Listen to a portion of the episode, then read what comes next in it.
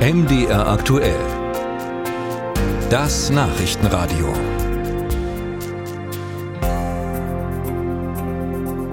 Beginnen wollen wir aber damit, womit sich auch Handballfans von heute an auseinandersetzen müssen, mit dem Bahnstreik und einer Frage, die sich eben stellt, wenn die GDL mal wieder mobil macht. Ist das überzogen oder ist das angemessen? Stimmen zusammengetragen von Uta Georgi. Über 500 Euro mehr im Monat, 3000 Euro steuerfreie Inflationsprämie sowie die 35-Stunden-Woche. Das sind die wichtigsten Forderungen der Lokführergewerkschaft GDL. Mehr Lohn hat die Bahn schon in Aussicht gestellt, allerdings keine Reduzierung der Wochenarbeitszeit. Deshalb also jetzt der Streik.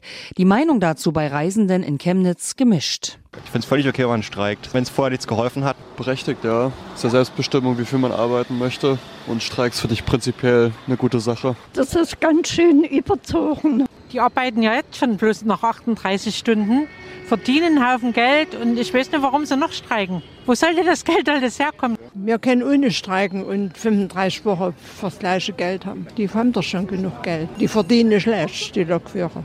Das sieht der Fahrgastverband ProBahn anders. Er sieht die Deutsche Bahn auch deshalb im Zugzwang, weil andere Bahnbetriebe längst bessere Tarife anbieten.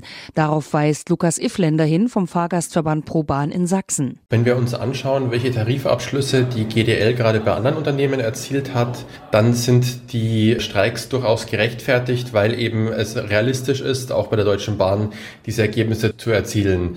Als Fahrgastverband sind wir ein demokratischer Verband und stehen zum Streikrecht.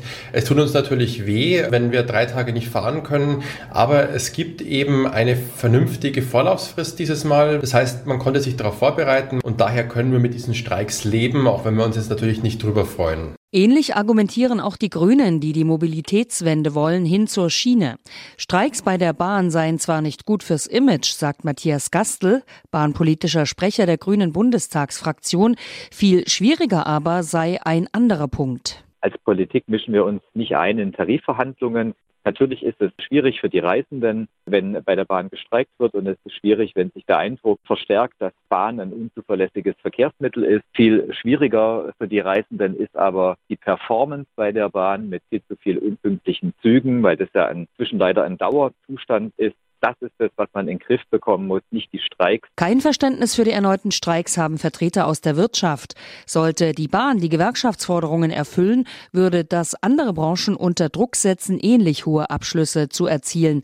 Das sagt Hans-Jürgen Völz, Chefvolkswirt beim Bundesverband der Mittelstand. Der Streik der Lokführer in einer Zeit großer wirtschaftlicher Schwierigkeiten und einer Rezession ist völlig verantwortungslos. Wenn alle den Gürtel enger schnallen müssen, können nicht einzelne Berufsgruppen teure Extras für sich beanspruchen. Arbeitszeitverkürzung und Lohnerhöhung in einem Zug zu fordern, ist an Dreistigkeit kaum noch zu überbieten. Ich appelliere aber auch an die Bahn, bei den Vorstandsgehältern Zurückhaltung zu üben. Hier sollten Kundenzufriedenheit und Pünktlichkeit Maßstab für höhere Boni sein. Sollte sich die GDL mit ihren unverhältnismäßigen Forderungen durchsetzen, müsste die Bahn rund 10.000 neue Beschäftigte einstellen, so Völz.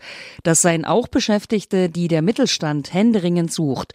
Auch das sollte in dem Tarifkonflikt bedacht werden. Musik